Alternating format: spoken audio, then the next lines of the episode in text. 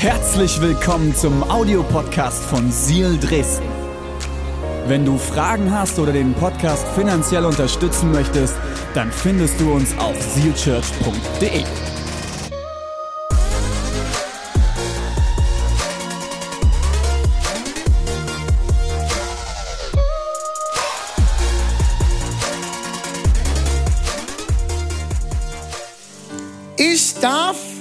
glaube in unserer Geschichte das erste Mal an Muttertag predigen.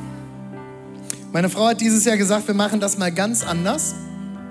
Dieses Jahr predigst du an Muttertag. Und sie hat an Ostern gepredigt. Und das war sehr gut. Ich habe mich richtig darauf gefreut, weil wenn man jedes Jahr Ostern predigt, muss man ja auch jedes Mal zu der gleichen Geschichte neue Erkenntnisse vermitteln, oder?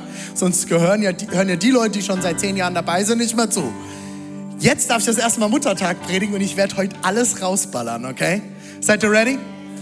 Mir ist ganz, ganz wichtig an dieser Stelle, uns soll es heute nicht nur um Mütter gehen. Wir wollen heute Frauen ehren und ich werde heute teilweise zu Frauen sprechen, ich werde teilweise zu Männern und Ehemännern und Partnern und Partnerinnen sprechen. Es wird ähm, eine Predigt für alle sein und ich bitte euch, eure Ohren gut zu spitzen, weil ich für jeden versuche, etwas mit reinzubringen. Ich weiß auch, dass Muttertag nicht für alle ein einfacher Tag ist. Vielleicht hast du ein Kind verloren. Da möchte ich dir an dieser Stelle von uns als Kirche auch nochmal, auch wenn es schon lange zurückliegt, unser herzlichstes Beileid aussprechen. Und solche Tage sind nicht leicht. Und wir stehen im Gebet an deiner Seite. Wenn du an diesem Tag Gebet brauchst, komm nachher im Lobpreis auf einen der Pastoren zu, komm auf mich zu, komm auf deine Pastoren vor Ort zu. Wir sind für dich da. Diese Tage sind für manche Leute auch schwer. Vielleicht hast du schon lange einen Kindeswunsch. Vielleicht hast du Fehlgeburten erlebt oder eine Fehlgeburt oder eine Totgeburt. Wir selbst haben als Familie zwei Fehlgeburten erlebt. Wir wissen, wie schwer so etwas ist. Auch das ist Teil vom Muttertag und das ist Teil von Kirche, dass wir an diesen Tagen zusammenstehen wollen. Und wenn du an so einem Tag durch eine schwere Zeit gehst, komm auf uns zu. Wir legen dir gerne die Hände auf und wir beten gerne für dich und wir sind gerne für dich da, ob in Freude oder in Schmerz. Ich möchte reinstarten mit einem Bibelvers aus Lukas 10, 42. Und jetzt ganz, ganz wichtig, alle Christen, die diesen Vers schon gut kennen, ich werde etwas anderes aus der Bibelstelle rausholen, als du es vielleicht schon mal gehört hast, okay? Nur eines aber ist wirklich wichtig. Also wenn der Bibel ein Satz so anfängt, ist schon mal gut, okay? Das sind die Momente, wo du ganz gut zuhören solltest, deinen Stift spitzen solltest oder dein äh, Meißeleisen rausholen solltest, deine Schiefertafel und gut mitschreiben, okay? Nur eines aber ist wirklich wichtig, eines. Und gut, sagt Jesus selbst. Maria hat sich für dieses eine entschieden und das kann ihr niemand mehr nehmen. Was denn? Das erfahrt ihr jetzt in der Predigt. Jesus, ich danke dir, dass du da bist. Ich danke dir, dass du heute sprechen wirst. Und ich danke dir, dass du für jeden Einzelnen heute in diesem Raum und auch in, in Dresden, in Halle, im Erzgebirge und zu Hause etwas vorbereitet hast. Auch für Leute, die später den Podcast hören. Ich danke dir, dass du jetzt sprechen wirst und dass wir diesen Raum nicht unverändert verlassen werden. Wir lieben dich in Jesu Namen und deine gläubige Gemeinde sagt Amen. Vielen Dank, Vanessa. Applaus für Vanessa. So viel Erzgebirgspower heute hier, ha? Vanessa. Also ich war kurzzeitig auch mal herausgefordert mit dem Erzgebirgisch. Ich hätte dich auch als Übersetzerin gebrauchen können, aber es wird immer besser. Ich verstehe es immer besser. Ähm, KD und Andrea lehren mich sehr viel. Äh, Klapschi, gell? Klapschi. Gut. Ich werde direkt reinstarten. Ich habe heute vier Punkte vorbereitet und der letzte Punkt hat nochmal, wie viele Unterpunkte? Fünf, okay? Wir geben Gas, okay? Mein erster Punkt heute, und er ist mir ganz, ganz wichtig. Jesus gab Frauen in der damaligen Gesellschaft einen neuen Wert.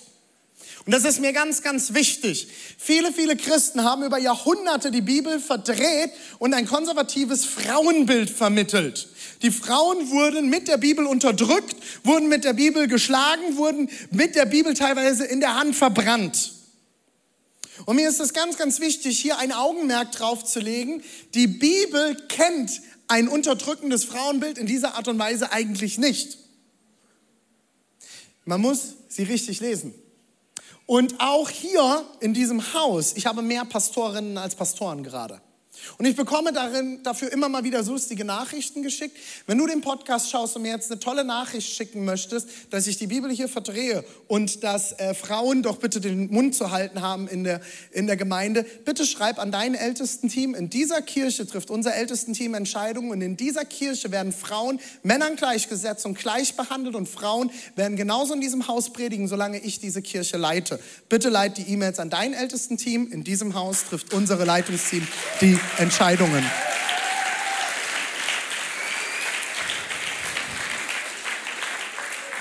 Es geht raus in den Internet. Okay?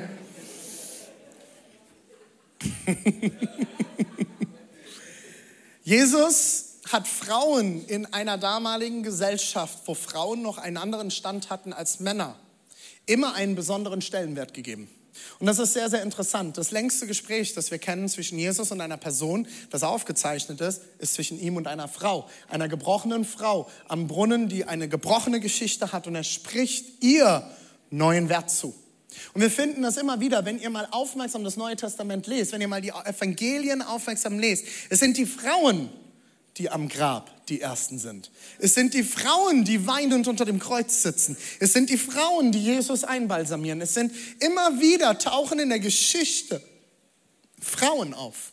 Und Jesus spricht ihnen einen neuen Wert zu, den ihnen die Gesellschaft abgesprochen hat.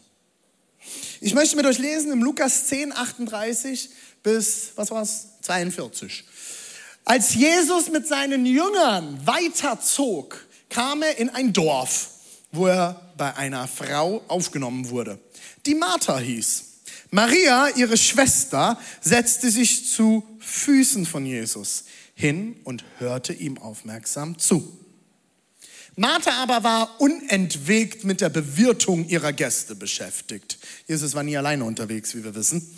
Schließlich kam sie zu Jesus und fragte, Herr, siehst du nicht, dass meine Schwester mir die ganze Arbeit überlässt?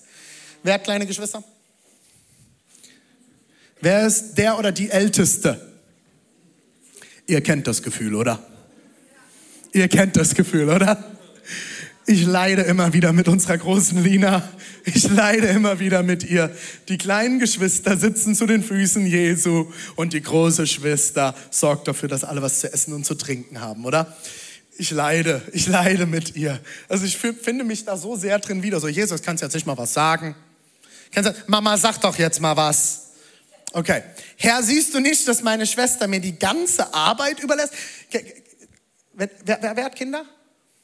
Sind eure Kinder schon in der Unfairphase oder gewesen? Oh, Jesus. Oh. Liebe Mamas, wie lange wartet man darauf, dass sie endlich Mama sagen? Und dann sagen sie endlich Mama. Und man denkt sich, warum habe ich mir das gewünscht? Hätte ich ihnen doch zuerst Papa beigebracht, oder? Mama, Mama, Mama, das ist unfair. Es ist grad, wir haben gerade so eine Phase zu Hause, alles ist unfair, alles. Du, kann, du kannst morgens aufstehen und es war unfair. Dass du aufgestanden bist vor ihnen. Es ist alles unfair gerade. Okay? Das ist so ein bisschen die Situation. Das ist unfair. Ich mache hier alles, meine Schwester macht nichts. Die sitzt einfach nur bei dir an den Füßen. Sag ihr doch, dass sie mir helfen soll. Das ist unfair. Doch der Herr antwortete ihr, Martha, Martha, du bist um so vieles besorgt und machst dir so viel Mühe. Nur eines aber ist wirklich wichtig und gut. Maria hat sich für dieses eine entschieden und das kann ihr niemand mehr nehmen. Nächste Seite. Habt ihr keine nächste Seite? Habe ich was vergessen beim Vers? Das ist schlecht. Das ist sehr schlecht. Kann mir mal jemand ein Handy geben? Gib mir mal deine Bibel-App. Ich habe was vergessen. Geil, oder?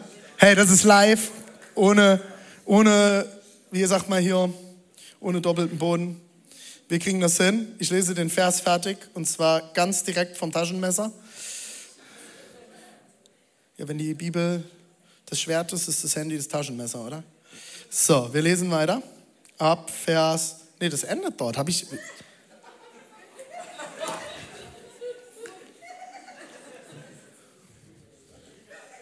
Jetzt seid ihr wieder alle wach, ne? Was macht er jetzt? Was macht er jetzt? Ich hatte einen Denkfehler. Darf mir auch mal passieren, okay? Okay. War alles richtig? Den Teil schneiden wir raus. Geil. Ja, das halt auch noch nicht. Seit 17 Jahren predige ich. Das ist mir noch nicht passiert. Ist gut, oder? Ich habe gerade echt an meinem Verstand gezweifelt. Okay. Nur eines aber ist wirklich wichtig und gut. Maria hat sich für dieses eine entschieden. Martha, du hast nicht verstanden. Maria hat sich für das Richtige entschieden. So, jetzt gibt es ganz, ganz viele Predigten. Ich werde auch gleich zwei Sätze noch dazu sagen. Martha, äh, Maria hat das Richtige gemacht. Martha hätte besser mal Jesus zuhören sollen, okay? Das ist so die klassische Predigt, die man aus dieser Bibelstelle äh, raushört. Ähm, die liebe Dana aus Halle hilft mir immer gut mit den Bibelversen bei, bei, den Predigten, weil sie eine viel, viel bessere Theologin ist als ich. Und ich fand das so genial, weil sie mir einen Gedanken mitgegeben hat für den Bibeltext. Maria hätte gar nicht zu den Füßen Jesu sitzen dürfen in dieser Gesellschaft. Diese Füße, dieses vor den Füßen eines Meisters zu sitzen, eines Rabbis zu sitzen, eines Lehrers zu sitzen, eines geistlichen Mannes, war den Männern vorbehalten in dieser Kultur. Und Maria war, ich sage es jetzt mal ein bisschen provokant, so frech und hat sich zu Jesu Füßen gesetzt und hat zugehört, wie Jesus gelehrt hat. Und Jesus verteidigt sie auch noch vor, seiner, vor ihrer Schwester. Das sind genau diese Momente. Jesus hatte genauso Jüngerinnen wie Jünger. Und das war revolutionär in dieser Zeit. Es war revolutionär, dass auch Frauen mit Jesus unterwegs waren. Und zwar nicht nur die Ehefrauen von den Jüngern, die halt mitkommen mussten, sondern Frauen, die genauso Lehre empfangen haben. Und später finden wir in den Briefen auch eine Lydia, die das Evangelium verkündete, von wegen die Frau muss nur schweigen. Man muss die Texte im Kontext lesen. Es gibt diese eine Bibelstelle, die Paulus einmal verwendet, wo es heißt, die Frau soll schweigen in der Gemeinde.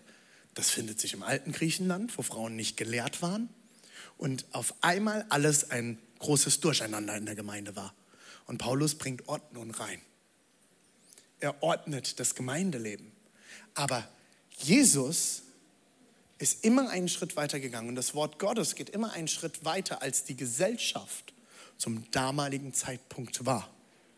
Und ich glaube, dass es genauso heute noch gilt für dich als Frau und auch für uns als Männer. Bist du bereit, Frauen den Wert zuzusprechen, denen Gott ihnen gegeben hat. Ich bin in einer konservativen Gemeinde zum Glauben gekommen, wo Frauen nicht mal älteste bzw. Leitungspositionen einnehmen durften. Und wir hatten damals eine Abstimmung noch und wir haben sie mit zwei Stimmen in dieser Gemeinde damals verloren. Es war eine demokratisch aufgesetzte Gemeinde, große Gemeindeversammlung und wir haben sie verloren. Es gab ein Votum darum, ob Frauen Älteste werden dürfen. Und das hat nicht funktioniert. Kurz darauf habe ich meine Ausbildungsgemeinde kennengelernt, eine junge Gemeindegründung mit einem Pastoren-Ehepaar. Und ich hatte auf einmal eine Frau als Pastorin vor mir, die prophetisch geredet hat und auch noch zu mir gepredigt hat. Und ich hatte ein ganz großes Problem, weil sie war gut darin. Und das auch nicht nur im Kindergottesdienst. Das war ein Problem. Und ich habe richtig gerungen mit mir. Und irgendwann in meiner Zeit mit Gott hat Gott mir eine Sache aufs Herz gelegt. Und er sagte, René, warum sollte ich Frauen begaben? Und sie dann an die Kette legen. In meinem Reich wird der Leib Christi nicht um 50 Prozent beschnitten. Das war für mich ein game-changing Moment. Und ich habe angefangen, das Wort zu studieren und herauszufinden, wie ist denn das Wort Gottes, wie geht Gott, wie ging Jesus mit Frauen um? Und ich will dich heute als Mann fragen, bist du bereit, Frauen den Wert zuzusprechen, den Gott ihnen gegeben hat? Deinen Arbeitskolleginnen, deinen Mitarbeitern, deine, äh, deinen Mitarbeiterinnen, deiner Ehefrau, deiner Freundin, deiner Verlobten, deiner Tochter, liebe Väter. Es gibt nichts, was das Selbstbewusstsein eines jungen Mädchens so sehr baut, als ein Vater, der ihr Wert zuspricht. Meine Töchter fragen nicht meine, meine Frau, Papa, findest du mich schön? Sie fragen mich. Guck mal, Papa. Guck mal, Papa. Sie wollen von ihrem Vater Bestätigung und sie werden anhand des Vaters ein Mannbild kennenlernen. Leute, das fordert mich immens heraus. Und das sollte es dich auch. Auch liebe Männer hier in der Gemeinde. Hier sind viele, viele kleine Mädchen unterwegs. Sie werden auf euch schauen. Sie werden schauen, was sind die Männer in diesem Haus? Wie beten wir Gott an? Wie gehen wir voran? Wie behandeln wir Frauen? Wie gehen wir miteinander um? Du baust das Bild. Liebe Männer, Frauen sind keine sexuellen Eroberungsobjekte. Die Gesellschaft gibt uns da viele andere Bilder. Ich will das an dieser Stelle, ich werde das nicht viel ausführen, ich will es aber nicht ungesagt lassen. Und ich will dich damit challengen. Mit welchen, welchen Augen siehst du Frauen? Das, was du konsumierst, wird das Bild, was du von einer Frau hast, prägen. Just saying. Und noch eine Sache für alle jungen Männer oder älteren Männer, die immer noch nicht ihr Mannsein entdeckt haben. Erstens lade ich euch ganz herzlich zu unserem ersten Männer-Event in zwei Wochen ein mit Jake Hamilton. Das wird sehr, sehr gut. Machst du mal die nächste Folie? Du wirst nicht zum Mann dadurch, dass du mit einer Frau schläfst. Das ist das, was uns alle Highschool-Teenie-Filme aus den USA zeigen. Ich muss vor dem College mit einer Frau geschlafen haben, sonst bin ich kein Mann. Oder du siehst Szenen in irgendwelchen Filmen, wo Männer mit einer Frau geschlafen haben und dann klatschen sie mit einem Mann und drüber, jetzt bin ich ein Mann. Nein, du bist ein Idiot. Wenn du nur männlich bist, dadurch, dass du eine Frau erobert hast, hast du nicht verstanden, was Männlichkeit ist. Oder, jetzt wird es noch krasser, mit besonders vielen Frauen schläfst. Frauen, die mit mehreren Männern geschlafen haben, werden meistens als bezeichnet. Und Männer, die mit vielen Frauen geschlafen haben, sind die Kings. Seid ihr nicht. Ihr seid dumm. Ich sage euch das ganz direkt, das ist nicht die Idee Gottes. Und du solltest darüber nachdenken, wie du auf Frauen schaust und wie du mit Frauen umgehst bevor du dir nimmst, was ihnen gehört. Ein wahrer Mann behandelt andere Menschen mit Ehre und Achtung. Das ist Männlichkeit meines Erachtens nach. Okay, jetzt sind wir schon ganz schön. Hm, hm. Einige fühlen sich schon, einigen liegt schon ein schwerer Stein auf dem Fuß. Das tut mir leid, aber dann kommst du vielleicht jetzt auch nicht mehr hoch und hörst noch den Rest der Predigt. Zweitens, mein zweiter Punkt ist, Jesus hat dir nicht nur ein Kind gegeben, er hat dich berufen, Mama zu sein. Ich weiß, dass Mama sein nicht leicht ist, nicht aus eigener Erfahrung, aber ich kriege es bei meiner Frau hautnah mit. Ich habe es bei meiner Mutter mitgekriegt, weil ich ihr Sohn war, war es nicht leicht. Mama sein ist schwer. Und für alle, die Pädagogik studiert haben, Erzieher sind, aber noch keine Eltern sind, hört auf, Eltern irgendwelche Anweisungen zu geben. Du hast keine Ahnung. Du hast die Kinder ein paar Stunden am Tag. Du hast keine Ahnung. Ich wusste nicht, was aus mir rauskommen kann, bis ich eigene Kinder hatte. Wenn du Schlafentzug hast und alles gerade zerreißt und alle Mütter, ihr wisst genau, wie das ist, weil wir Männer schaffen es ja irgendwie weiter zu schlafen oft, ne? Das ist übrigens genetisch mittlerweile bewiesen. Ähm, Männer hören das nachts nicht. Ich weiß, das ist hart. Und ihr packt dann gerne auch mal die Keule aus, dürft ihr auch mal. Wir Männer haben es mal verdient. Äh, aber das, ihr habt keine Ahnung, was aus Menschen rauskommen kann, wenn man eigene Kinder hat. An Liebe, an Stolz, aber auch manchmal an Ärger. Und wenn sie das 18. Mal am Tag nicht hören und du denkst, warum? Eltern sein ist schwer. Mama sein ist schwer. Und ich weiß, dass heute einige Mamas diese Predigt hören und du hast das Gefühl, du bist nicht gut genug. Es reicht nicht. Du wirst es niemals hinkriegen. Soll ich dir was sagen? Das stimmt.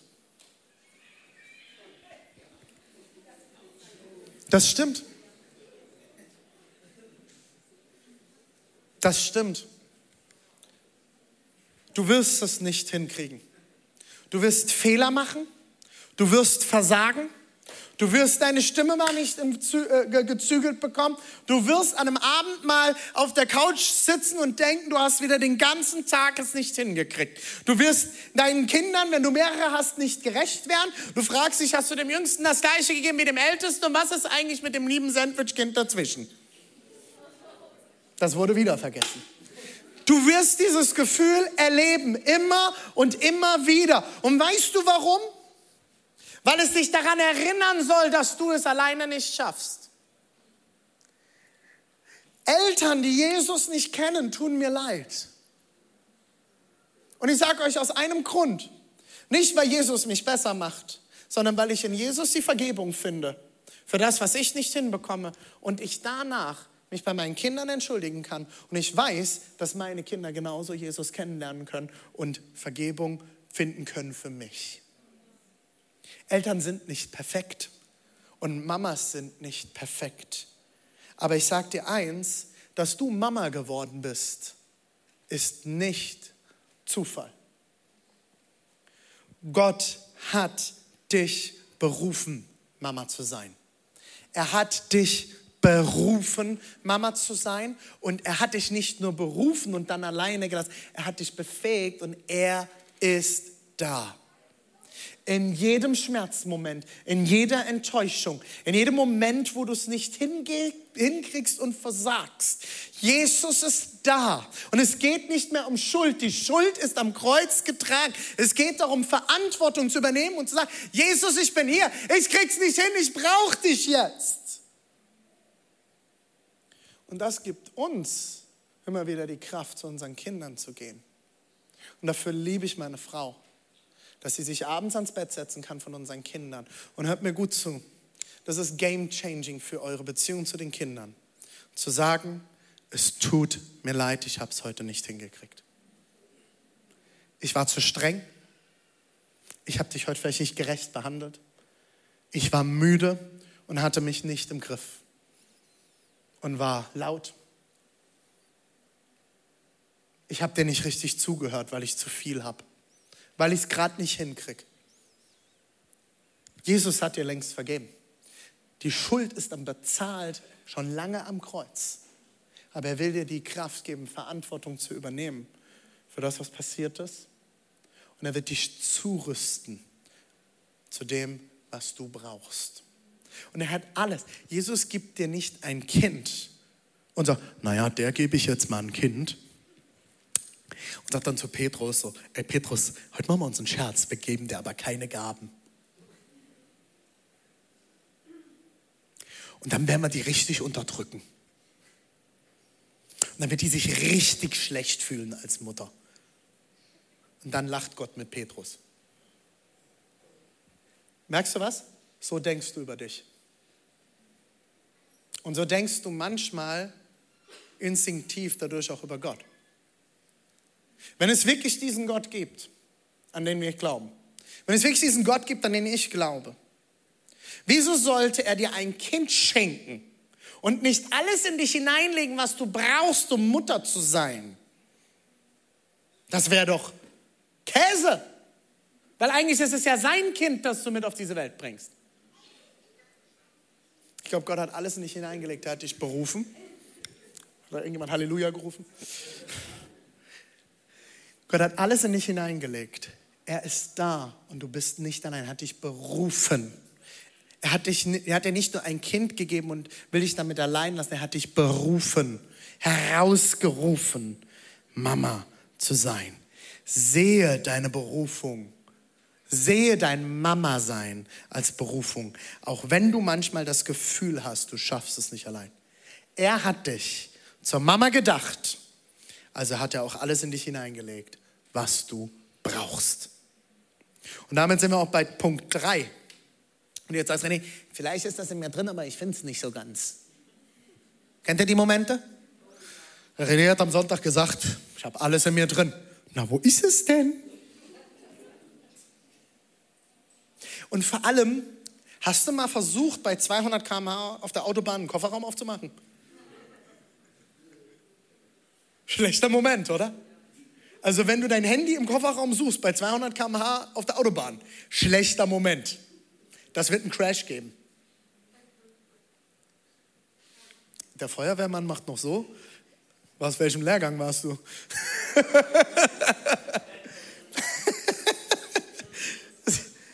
mein dritter Punkt ist deswegen, sitze zu den Füßen Jesu. Werde ehrlich, Link zur Predigt von meiner Frau von letzter Woche, und hol dir alles ab, was du brauchst. Und ich glaube, dass das eine Reihenfolge ist, meine lieben Freunde. Okay, hört mir gut zu. Sitze zu den Füßen Jesu. So, liebe Mama, ich weiß, du hast viel zu tun.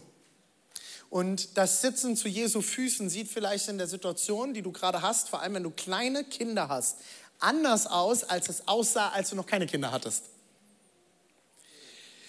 Es wird sich ändern, wenn du Kinder hast.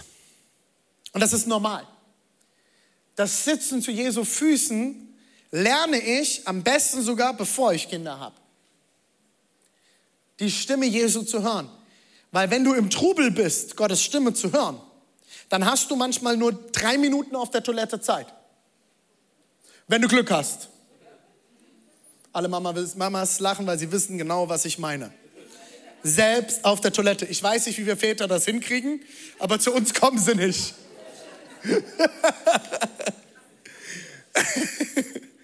Aber manchmal hast du nur zwei, drei Minuten Zeit, dich hinzusetzen und sagen, Jesus, ich brauche dich.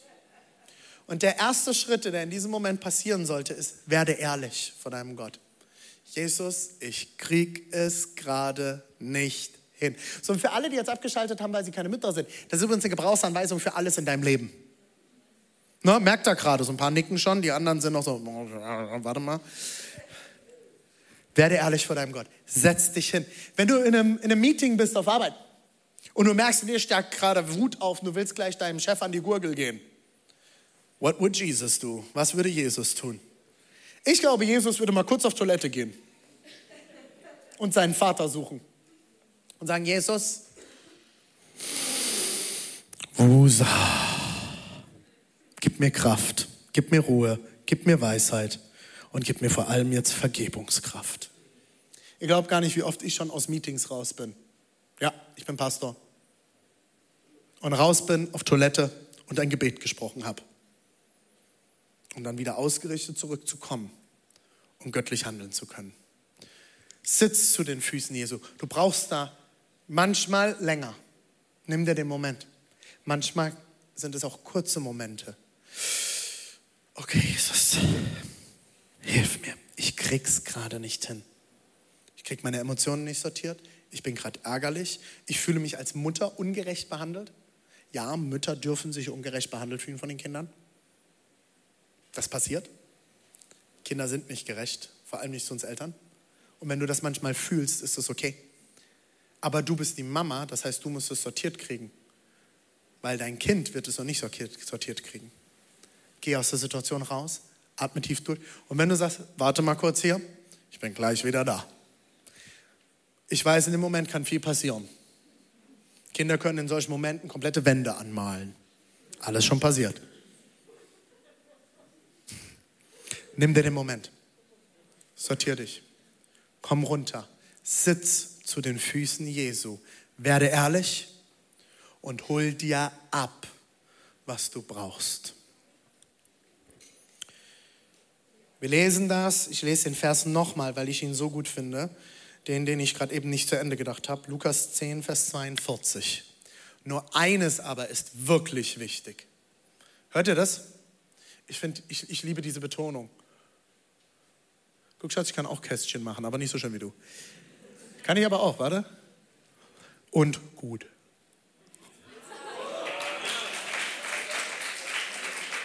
Ich kann auch so, so machen. Aber das sieht nicht so gut aus. Mach mal wieder weg. Nur eines ist aber, aber ist wirklich, wirklich wichtig. Nur eins und gut, sagt Jesus. Nur eins ist wirklich wichtig und gut. Maria hat sich für dieses eine entschieden. Und jetzt dieses Wort hier, hört mir zu. Okay, entschieden. Liebe Generation Z, alle jünger wie ich. Ich war un, ein bisschen so, ja, ungefähr. Pi mal Daumen. Ich weiß, Entscheidungen sind so ein Ding, ne? Und Emotionen sind stark. Ihr habt Glück, euer Pastor ist ein sehr emotionaler Mensch. Sehr emotional. Und alle meine Mitarbeiter und Familienmitglieder sagen Amen. Ich bin ein sehr emotionaler Mensch. Emotionen sind meistens nicht der beste Entscheidungsratgeber. Und ich weiß, dass in eurer Generation die Cancel Culture sehr stark ist oder auch Ghosting. Ich bin weg. Ich treffe mal keine Entscheidung, ich bin weg. Die Menschen, die du nicht mehr erreichst per Telefon, WhatsApp oder alles mögliche. Gerade mit einem, ähm, einem Headhunter geredet, der für Unternehmen Mitarbeiter sucht. Er hat gesagt, eine der schwierigsten Sachen in der jungen Generation ist, dass sie einfach ghosten. Die, haben schon, die sind kurz vorm Vertragsunterschrift, äh, die haben schon bei der neuen Firma zugesagt und dann sind sie auf einmal nicht mehr erreichbar. Weg. Einfach weg, wie ein Geist, geghostet. Ich, ich will euch e-, eine Sache mit Nachdruck sagen. Euer Leben wird sich verändern, wenn ihr Entscheidungen trefft. Und wenn ihr Entscheidungen mit dem Wort Gottes trefft. Nur eines ist wirklich wichtig und gut. Und für dieses eine hat Maria sich gut gefühlt. Sie fühlte sich heute danach, bei Jesu Füßen zu sitzen. Nein! Sie hat sich entschieden. Sie hat eine Entscheidung getroffen. Und ich will dich ermutigen, Entscheidungen zu treffen, dich zu entscheiden, zu Jesu Füßen zu treffen. Und das kann ihr niemand mehr nehmen. Wenn du bei Jesu Füßen gesessen hast, kann dir das keiner mehr nehmen. Kann dir keiner wegnehmen. Ist da. Wenn Jesus zu dir gesprochen hat, kann dir das keiner mehr wegnehmen. Wenn Jesus mit dir geredet hat, kann dir das keiner mehr wegnehmen. Ein Vers, den Gott dir gegeben hat, kann dir keiner mehr wegnehmen. Kraft, die Gott dir gegeben hat, dir keiner mehr wegnehmen. Aber du musst dich dazu entscheiden. Du musst dich dazu entscheiden, zu ihm zu kommen, ehrlich zu werden und dir abzuholen, was du brauchst. Hast du schon mal so gebetet, Jesus, ich brauche mehr. Ich hatte letztens ein Gespräch und es ging um Finanzen und mir sagt jemand, ich komme und es ist Krampf und hin und her. Ich sag, hast du mal Jesus gebeten, dass er dich versorgen soll? Wie, ich darf für Geld beten? Ja, darfst du. Du darfst beten für das, was du brauchst. Was Jesus daraus macht, ist dann seine Sache. Vielleicht will er dir auch jemanden schenken, der dir hilft, ein Budget aufzustellen. Autsch. Sitze zu den Füßen Jesu und werde ehrlich und hol dir ab, was du brauchst. Jesus gab Frauen in der damaligen Gesellschaft immer einen neuen Wert, mein erster Punkt. Zweitens, Jesus hat dir nicht nur ein Kind gegeben, er hat dich berufen, Mama zu sein. Drittens, sitze zu den Füßen Jesu, werde ehrlich und hol dir alles ab, was du brauchst. So, jetzt, liebe Männer, ich schließe mit euch. Alle Ehefrauen, ihr müsst mir jetzt eine Sache versprechen. Eure Ellenbogen bleiben jetzt bei euch, eure Augen bleiben bei mir. Und ihr sagt nicht sowas zu eurem Mann wie, hast du gehört? Pass mal auf, hör mal gut hin. Schreib mit, Schatz. Nein, du schreibst jetzt auch nicht mit und gabst das deinem Partner nachher. Und eine Sache müsst ihr mir alle in der Gemeinde versprechen. Ich habe das jetzt ein, zwei Mal mitgekriegt. Ich bin kein Argumentationsargument in euren Ehestreits. Weißt du noch, Pastorin, die hat letztens drüber gepredigt. Ha? Solltest du mal machen. Und du gehst auch nicht später zum besten Freund von deinem Mann. So, kannst du ihm das nochmal hier ein bisschen. Okay? I'm watching you. Liebe Männer, ich will euch jetzt fünf Punkte mitgeben. Der Oberpunkt ist, kenne deine Frau und setze sie frei. Wenn du jetzt sagst, du bist noch nicht verheiratet, du hast noch keinen Partner, schreib es dir mit. Das ist Lehrmaterial für deine Zukunft. Das wird deine Zukunft verändern. Wenn du das jetzt hörst, okay? 1. Petrus 3, Vers 7. Ach, auch ein toller Vers, der so schön oft verdreht wurde. Ebenso gilt für euch Männer, euer Verhalten gegenüber euren Frauen soll von Achtung geprägt sein. Begegnet ihnen verständnisvoll, denn sie sind die Schwächeren. So für alle Frauen, die jetzt schon sich wieder aufregen, ich komme gleich dazu. Und vergesst nicht, und alle Männer, die jetzt sagen, habe ich doch gesagt. Ich komme gleich dazu. Und vergesst nicht, dass sie wie ihr das ewige Leben von Gott geschenkt bekommen, damit eure Gebete nicht vergeblich sind. Okay, geh nochmal auf die Seite zurück. Kannst du mir sogar die Markierung nochmal anzeigen, Max? Geht das? Ha, boom, da sind sie. Okay, für alle, die gerade eben so, wieder die Schwächeren hier, Bibel spricht schlecht über Frauen. Nimm deinen feministischen Zeigefinger kurz runter. Ich bin bei dir, okay? Ich bin bei dir, wir reden jetzt darüber, okay? Ich bin voll bei dir. An der Stelle bin ich purer Feminist, okay? Okay, okay, okay? Seid ihr bei mir? Und für alle Männer, die jetzt schon gesagt haben, ich hab's gewusst, ich hab's ja doch gesagt. Ruhe. Zuhören. Schwächere.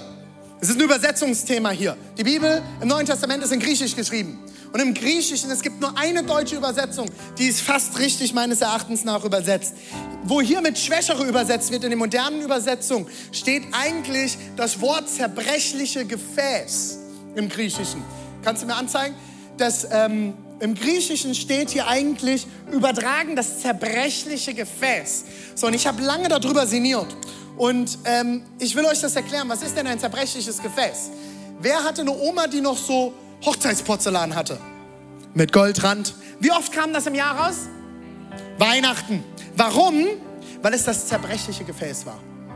Das war besonders. Ich glaube, dass Paulus hier zutiefst nicht auf die Zerbrechlichkeit der Frau anspricht, sondern sie ist eigentlich das schöne Gefäß, das besondere Gefäß. Männer, bei uns hat Gott noch geübt. Die Frau ist die Weiterentwicklung. Für alle, die Skoda fahren. VW hat erst den Motor und Skoda kriegt die Weiterentwicklung im Auto. Ne? Die Frau war das zweite Geschöpf. Das ist das Besondere. Und jetzt, wenn wir doch mal ehrlich sind, sie sind auch schöner zu betrachten als wir Männer oft. Gott hat die Frau als das schönere, besondere Porzellan geschaffen. Und wir werden daran erinnert, gehe besonders mit ihr um. Achte sie. Sei verständnisvoll. Warum sagt Paulus, das habe ich mich gefragt? Weil viele Männer es verkacken und nicht hinkriegen. Und ihre Frauen nicht so behandeln, wie Paulus es an einer anderen Stelle sagt. Ihr Männer behandelt eure Frauen, wie Christus die Gemeinde behandelt hat. Was hat Christus für die Gemeinde getan? Er ist gestorben. Er hat die Frau nicht unterdrückt, er hat die Gemeinde nicht unterdrückt. Er ist ans Kreuz gegangen für die Gemeinde. Bist du bereit für deine Frau zu sterben? Wie kannst du eine Frau, wie kannst du deine Frau kennen und freisetzen? Fünf Punkte. Die Band kann auch gerne schon dazukommen. Erstens, stelle ihr gute Fragen und höre zu. Liebe Männer, nehmt euch Zeit dafür. Eine Sache, die mir meine Frau immer wieder gesagt hat, ist, du fragst mich nicht, wie es mir geht. Und sie hat recht. Und das ist etwas, wo ich dran arbeiten will. Zu fragen, wie geht es dir? Was beschäftigt dich? Und ich weiß, von vielen von uns ist der Alltag sehr, sehr voll. Und es kann untergehen. Es ist deine Verantwortung, Zeit dafür zu nehmen. Zeit dafür zu machen. Wenn du so arbeitest, dass du keine Energie mehr hast, deine Frau zu fragen, wie es ihr geht, solltest du deinen Arbeitsalltag überdenken. Deine Arbeit wird gehen, deine Frau wird wahrscheinlich bis zum Schluss bleiben. Dasselbe gilt für Kinder. Wenn deine Kinder wichtiger sind als deine Ehefrau, wirst du sehr unglücklich sein, wenn deine Kinder das Haus verlassen oder sehr einsam. Hör zu, stell Fragen. Zweitens, diene deiner Frau. Jesus kam nicht, um bedient zu werden, er kam als Diener, sagt er selbst. Diene deiner Frau. Ein game-changing Satz. Und Leute, ich spreche hier nicht als einer, der es schon immer hinkriegt. Ne? Ganz, ganz wichtig. Bin genauso auf dem Weg. Fragt meine Frau, die kann es bestätigen. Ein Satz kann etwas verändern in unserer Ehe, habe ich gemerkt, ist, Schatz, brauchst du noch was? Kann ich dir helfen? Und der ist so schwer. Der ist so schwer, der Satz manchmal. Kann ich dir was helfen? Werde zum Diener und nicht zum Bedienten. Und wenn ihr das beide in der Ehe hinkriegt, wir werden in ein paar Wochen noch über Partnerschaft reden, werdet ihr einen life-changing Moment erleben in eurer Beziehung. Es ist nämlich nicht, wenn jeder an sich denkt, ist an alle gedacht.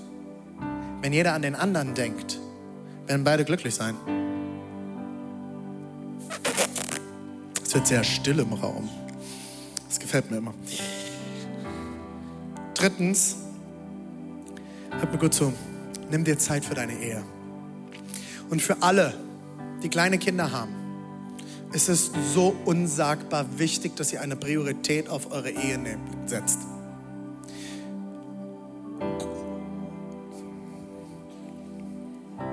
Eltern, denen es gut geht, deren Kinder geht es gut.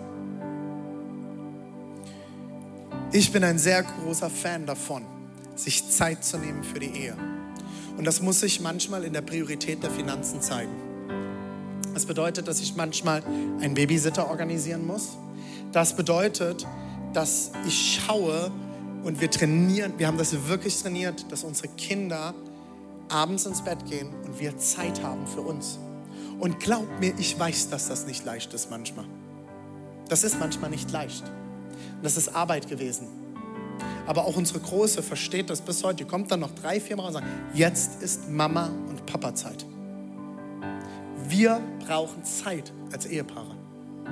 Wenn es euch als Ehepaar nicht gut geht, wird es euren Kindern nicht gut gehen. Weil ihr das mit in eure Beziehung zu den Kindern nehmt. Und ich möchte hier an euch Männer appellieren. Kriegt euren Arsch hoch und übernehmt Verantwortung für die Zweisamkeit von euch als Paar. Ich sage euch das wirklich ganz direkt und ich weiß, dass einige das heute ganz direkt hören müssen. Kriegt deinen Arsch hoch. Und es tut mir leid, wenn ich das so in der Predigt sage. Nee, eigentlich nicht. Das ist Familientisch. Übernimm Verantwortung für die Zweisamkeit eurer Ehe. Und erwarte nicht, dass deine Frau dir das vor die Füße trägt. Vielleicht musst du deine Frau mal fragen, Schatz, hey, heute Abend nur wir zwei? Ich gebe dir eine Massage, ohne dass ich was zurückerwarte. Wuhu! Hey, hey, hey, hey, wir hatten eine Abmachung. Liebe Frauen, nicht klatschen an der Stelle. Die Männer fühlen sich gerade eh schon unter Druck gesetzt von mir. Ich sehe schon einige Männer nächste Woche nicht mehr wiederkommen. Das wäre eine schlechte Entscheidung übrigens. Übernehmt Verantwortung für eure Ehe, für eure Zweisamkeit, für eure Partnerschaft. Das kann heißen, für uns bedeutet das einmal pro Woche Date Night, einmal pro Quartal einen Tag miteinander und einmal im Jahr ein Wochenende. Kriegen wir das immer hin? Nein. Aber wir arbeiten daran und wir wollen eine Priorität darauf setzen. Sind da auch Kinder schon dazwischen gekommen? Ja, sind sie, weil wir drei Stück haben und eins hustet eigentlich immer und einem läuft eigentlich immer die Nase und eins hat irgendwo immer noch ein Auer. Aber wir legen eine Priorität darauf und sagen, wir wollen einen Abend pro Woche haben, der gehört uns. Und der ist auch geblockt in meinem Kalender, da kommt nichts rein. Und wenn was reinkommt, dann wird der verlegt auf einen anderen Abend. Weil es meine Verantwortung ist. Und das habe ich sogar gemacht, das kann meine Frau bestätigen, in den Zeiten, wo es mir so schlecht ging wie sonst nie und ich nichts hingekriegt habe. Ich habe unsere Date Night nie geskippt. Nie. Ich bin mit den größten Schmerzen mit meiner Frau essen gegangen. Und selbst wenn ich nur einen Tee getrunken habe. Ich habe das in unser Budget eingeplant, dass ich meine Frau einmal pro Woche ausführe. Das ist in meinem Budget. Und ja, jetzt ist es schwerer geworden, weil alles teurer geworden ist. Was mache ich? Ich fahre zum Globus, zur besten Fleischtheke, hole das beste Steak und schmeiße es auf den Grill. Meine Frau sagt immer, sie könnte Vegetarier sein, aber mein Steak, das wird nicht geskippt. Und das ist der Abend, den ich meiner Frau schenke. Viertens, lernt und wachst gemeinsam. Einander zu lieben bedeutet, dem anderen zu helfen, zu der Person zu werden, zu der Gott euch geschaffen hat. Wir haben diese Woche äh, an unserem Hochzeitstag vor zwei Wochen haben wir unsere Hochzeit uns nochmal angeschaut und haben uns unsere Trauversprechen angeschaut. Meine Frau feiert sowas immer. Ich schäme mich bei dem Video immer im Grund und Boden. Ähm, ich gucke es trotzdem mit. Äh, danke Daniel Schnee, dass du uns einen DVD-Player besorgt hast. Es war sehr schön. Und in unseren Trauversprechen ist mir das wieder aufgefallen. Ein Versprechen, das wir uns gegeben haben, ist, ich möchte, dass du mehr zu der Person wirst, zu der Gott dich geschaffen hat. Und ich möchte dir dabei helfen. Puh, das ist ein harter, langer Weg. Aber ich will mich immer wieder aufmachen, Gott zu fragen, zu wem hast du meine Frau geschaffen und wie kann ich ihr helfen, zu der Frau zu werden, zu der Gott sie gemacht hat. Das ist ein langer Weg.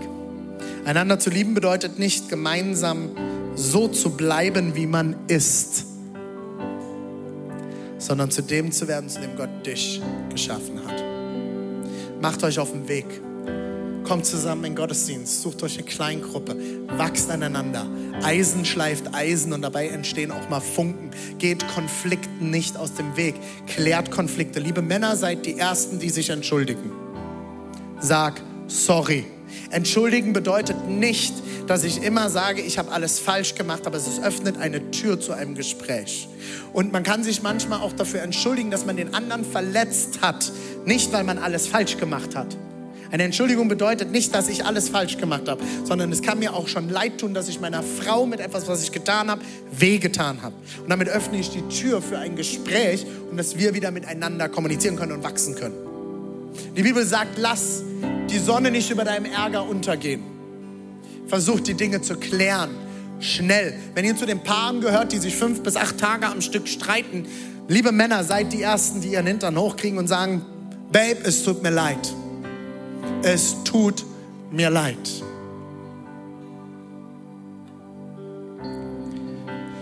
Fünftens, und wir beenden die Predigt richtig schön. Sag ihr jeden Tag, wie schön sie ist. Sag ihr jeden Tag, wie schön sie ist. Glaubt mir, das wird game changing für eure Ehe. Sag ihr jeden Tag, wie schön sie ist. Und berausche dich an ihrer Schönheit und an ihrer Liebe. Ist biblisch, wir schauen rein. Ich, ich wollte schon immer meine Predigt mit diesem Vers beenden, okay? Seid ihr ready? Come on. Bewundere ihre Schönheit und Anmut. Berausche dich immer wieder an ihren Brüsten und an der Liebe, die sie dir schenkt. Ja, bei Seal Church verwenden wir das Wort Gottes, Halleluja, in seiner Ganzheit. Bewundere ihre Schönheit und ihre Anmut. Liebe Männer, bewundert eure Frauen. Und wenn ihr das schon lange nicht mehr getan habt und es euch schwer fällt, dann schaut mal wieder hin. Liebe Frauen, schämt euch nicht vor euren Männern. Gott hat euch perfekt gemacht.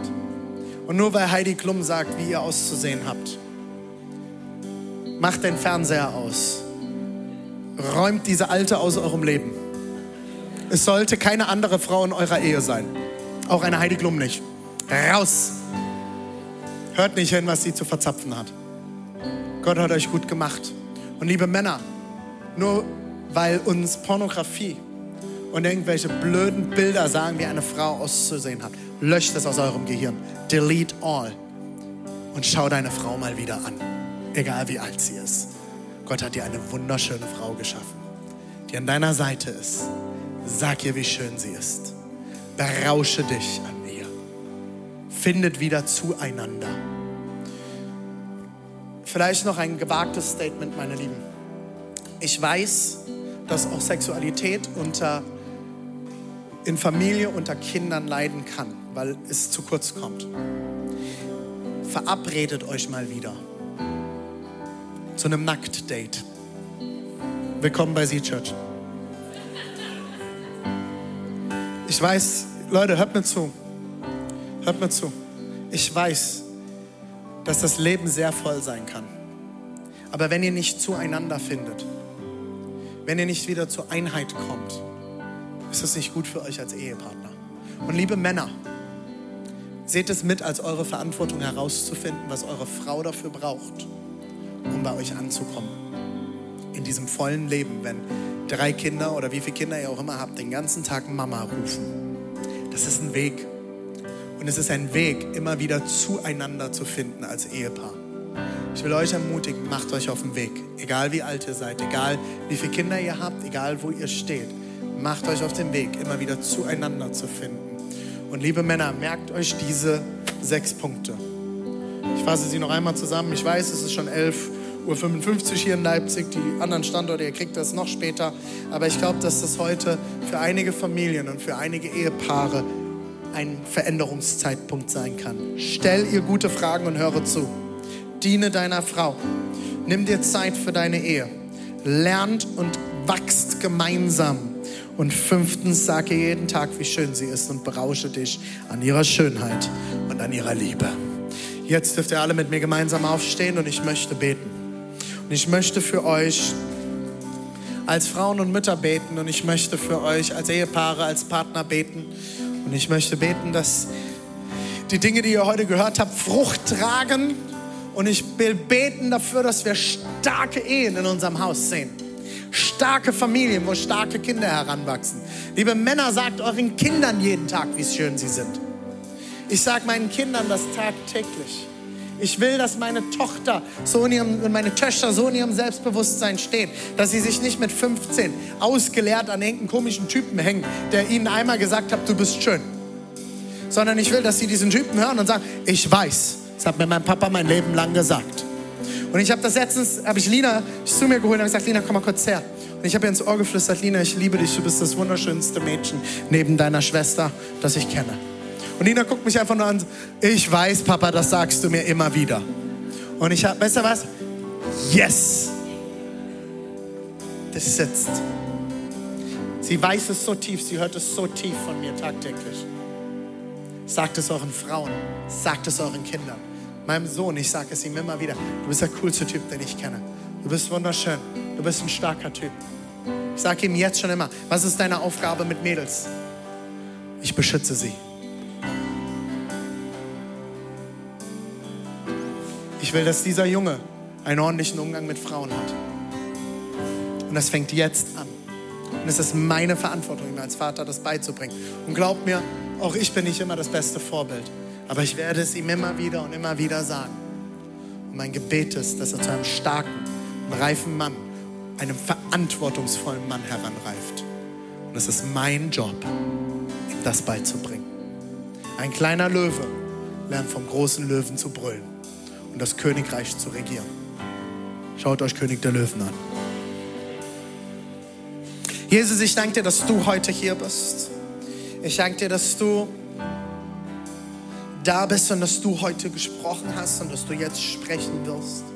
Und ich bete, Jesus, an dieser Stelle für alle Frauen. Egal, wo sie herkommen, egal, welche Geschichte sie geschrieben haben, egal, wie sie in ihrer Kindheit behandelt wurden, egal, durch welche Herausforderungen und Schwierigkeiten sie gegangen sind. Ich bete, Jesus, dass du jetzt in diesem Moment Wert aussprichst dass du heilst, wo Wertlosigkeit sich verankern konnte. Jesus, ich bete, dass du jetzt deine heilende Hand auf die Herzen legst. Heiliger Geist, ich danke dir, dass du jetzt dienst. Hier in Leipzig, in Dresden, in Halle, im Erzgebirge, online, im Podcast. Wenn du das jetzt hörst, lass dir von Jesus dienen. Er ist da. Er will heilen. Er will erneuern. Ich bete, Jesus, wo Verlust eine Rolle spielt, ich bete, dass du jetzt als Tröster kommst, dass du Wunden schließt. Und ich will beten, Jesus, dass du jetzt Berufung aussprichst und dass du jetzt Zurüstung aussprichst. Hey, liebe Mama, wenn du heute hier bist und du fühlst dich als Versagerin, komm jetzt vor deinen Gott im Lobpreis. Komm vor ihm. Hol dir seine heilende Hand ab. Hol dir seine Zurüstung ab. Komm vor deinen Vater. Er ist da. Wenn du keinen guten Vater hattest, du hast jetzt den Vater im Himmel. Du bist Tochter des Höchsten. Du bist Tochter des Höchsten. Du bist nicht nur Tochter deines leiblichen Vaters. Du bist Tochter des Höchsten. Du bist den besten Papa. Hol dir ab. Hol dir seinen Zuspruch ab. Hol dir seine Liebe ab. Hol dir, sein, hol dir ab, was er bereit hat.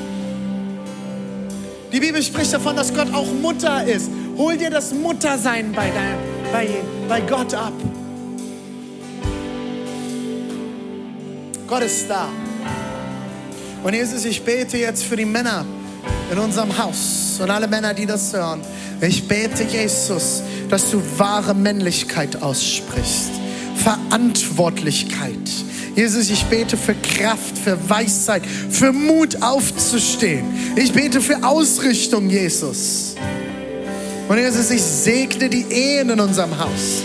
Ich bete, dass Ehepaare diese Woche neu zusammenfinden. Ich bete, dass du Sexualität segnest, wo sie zerbrochen ist, wo sie schmerzhaft ist. Ich bete, Jesus, dass du dort reinkommst, heute noch und dass du anfängst zu heilen. Ich bete, dass du heute Heilung in Ehepaar, in Ehepartnerschaften hineinbringst, Jesus. Dass du Partnerschaften heute segnest, Jesus.